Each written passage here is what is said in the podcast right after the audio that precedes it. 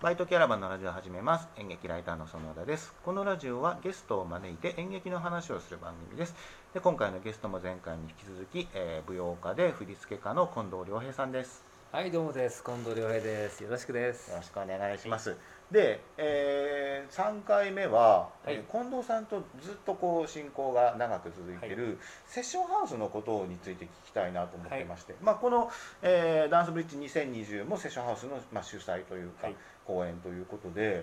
セッションハウスというとコンドルズが一番最初の接点ですそうかそうですね。あのまあいや接点まああの僕その頃早稲田に住んでいて、はいえっと、うちのかみさんが通ってたりああなるほそれが最初だったりしますね、で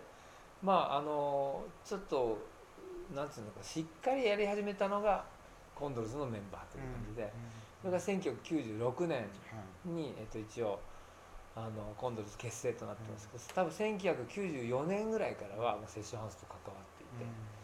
えーで今年のお今年ん？もう30周年になるんですよ、もうね。なので結構長い時間が経ってるんですけど、うん。そのセッションハウス自身は、えっと、僕は要するに、えっとまあ、全然知らない人に言うと、えっと、普通はえーレッスンをする場所月曜日から金曜まで。で土曜日日曜日に、えー本番をやる場所っていう感じで、えー結構初めの方からそういうスタイルを作って、えーなのでなんだけどちゃんとお客さんが入るように組んで、えーっとまあ、場所も場所でそんな広くないのでソロであったりデュエットであったり、まあ、後ほどあのコンドルズもそうですけど 十何人が踊ったりもするようなこともやってまあまあそれはそれはダンス関係の人は結構そこで作品を見せるってを最初にやった人はあの多いと思います、うん。デラシネラもそうだしニブロールもそうだしあイレビアンもそうだし、ーみんな実はそのセッションハウスでうん。作品を作って、えっと、まだ少人数に見せてみたいな感じがやってる場所ですかね。そう来年セッションハウスが30周年で、コンドルズが来年25周年だから、まあ、ほとんど5年間のズレだけでほとんどお同じ期間にまあ活動してるっていう感じです。よね。なんかその場所とかのお思い出っていうとなんかパッと思い場つく所いやパッと思いつくどころかセッションハウスいくらでもありますよいねくらでもあるんですけど、まあ、僕は実はそのセッションハウスに迷子になってた黒い猫がうん。いてうん。あの黒い猫をそのまだ早稲田に住んでる頃あのそれを飼い始めてリンっていう猫だったんですけど、うん。その猫と僕は暮らしてたんですけど、あのなんか今奥さんがそのその当時まだ実家の伊勢原に住んでまして、でそのあの黒猫ととっかりことになったんですよ 黒猫が伊勢原にあの行って 奥様が。奥様がうちのその後に結婚したみたいな感じで、まあなんかそういうのから始まって あとはそのまあ有名なんですけど龍宝というね、うん。ラーメン屋があります。中華屋さんがあってそこはまあもう本当にあの通い始めた通い始めセッションハウスに通い始めたのか龍宝に通い始めたのかだんだん分かんなくなるぐらいなんか両方そのなんていうんだろう関係。で結局お互いがあの結びついてですね、僕たちが公演をやるときにはあのそういうチャーハンを頼んだり、そういうことも今今も行われてるし、まあそれはそれはなんかチラシ回ってもらったり、そういう、えーまあ、神楽坂っていうのはちょっとねちょっとやっぱこじんまりとした小さな場所なのでそこのなんかコミュニティっていうのはすごく関係を持って今もやっておりますね。あのコンドルズが、まあ、その旗揚げの公演はセッションハウスで,、はい。でももっと大きな劇場で上演をするようになった後も、はい。ずっと近藤さんはそのセッションハウスでその授業を担当されてはい。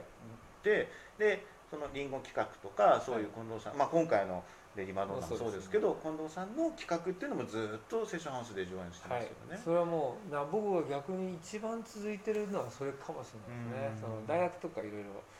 変わったりもしてるので、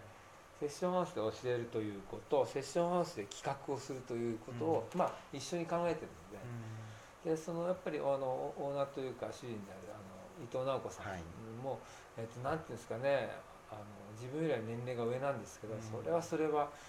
やりたいことがどんどん生まれてくる人なので なのでそれをなんか、まあ、具現化するじゃないですけど、うん。そういうのをにあのあよっしゃやってみようみたいなことは、結構今までもあのあるいは逆でそのちょっとやってみなさいよって言われちゃって、やってみたらももまあ、今度が第一そうですからね。自分たちがやったっていうよりもなんか葉っぱかけられてやったって感じなので、そういう部分もそうだし今回のレあのそのレディ・マドンナとかっていうのに出てる黒田幸雄さんとも最初に作品を作ったのはやっぱセッションハウスなんですよね。セッションハウスでまあね、ギリギリまで全然作品が出来上がらなくても、できてるようなふりして あのなんていうんだそういうのもちょっと、ね、あの変わった場所だなみたいな。なんか素朴な疑問なんですけどなぜそんなにこうセッションハウスで活発に活動できるんでしょうかね近藤さん自身は。その大学だと例えばこうあの期間契約の期間があったりとかっていうことも先ほど話、ありましたけど、はい。ずっと長くしかもこう僕の印象だと本当に面白いことをたくさんやってるイイメージがすごくあるんですよ。うん。なのでそのどうしてセッションハウスではそんなにこう、えー面白い企画がどんどん出て近藤さんもずっとあその関わり続けられるのかっていう何か秘密があるんじゃないかな。と秘密秘密は知りたいですね。ままあでもなんかあのそのちょうどでもこのね2000年から2010年2020年まで経ちましたけどなんかそのコンテンポラリーとかそのちょっと種類がいろんなダンスみたいなのが、まあ、バレエだけではなくてあジャズダンスではなくてヒップホップでもなくて、えーなんかそういうちょっと多種の踊りみたいなのが受け入れ場所が実はあんまりなないんですよね。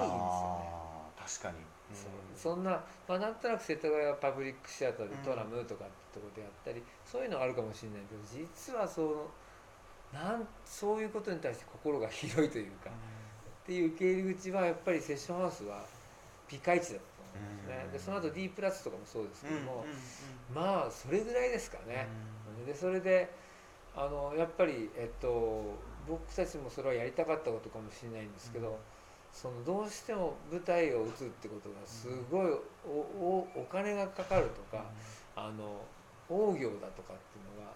ちょっと実はあのまあ結果的にはお金かかるんですけども、なんとか始まりの段階であまり難しいことを言ってるとできないじゃないですか、うん。あるいはだからこうちょっとそこをやらずに終わってしまうっていうのは、まあ、セッションは多分その辺にすごく拾いたいっていううん。心意気があって、うん。なのでできるだけあのあの、まあ、2万円ちょっとも持ってれば自分のソロが5分 ,5 分作っていいんだよみたいえなー人に発表していいんだよっていう、それはなん。かできそうでできない、うん。やっぱプロプログラムだったりもしたん。ですけど、そういうのがあのうまくいった形っていうのはこの時代の中で、今それがうまく通用するか分かんないです、前とかは本当に投げ銭システム今のあれじゃないですけど安く入れてあの見た分だけ払っていって、でもう出口こう塞いでお金払うまで帰らせないみたいな。そういうことをやりましたけど後に失敗引っかくんで。なんかそういう感じのねあの、まあそういう、えっと、舞台を成立させるやり方っていうのもちょっと実験的に試行錯誤していた今に至る感じかなって気がします。それはやっぱり伊藤直子さんのそのなんていうんですかね性格とか、はい。あのが強く影響してるんですかね？そうなんですよ。伊藤直子さんはあの時々喋ってることが半分ぐらいわかんないんですけども あのすごいでもやっぱりひ人の奥深いところに入ってきてくれるので、うん。なんかそれであのなんて言うんだろう心許していいとか、あのなかなかそういう部分でなんかあのほっとする場所になるんじゃないかなと思うんですよね。どうしても踊りとかを作ることで悩んでしまったりする場合もあるじゃないですか。あとチームを作ってうまく発表できないとかそういうのも含めて、そういうのの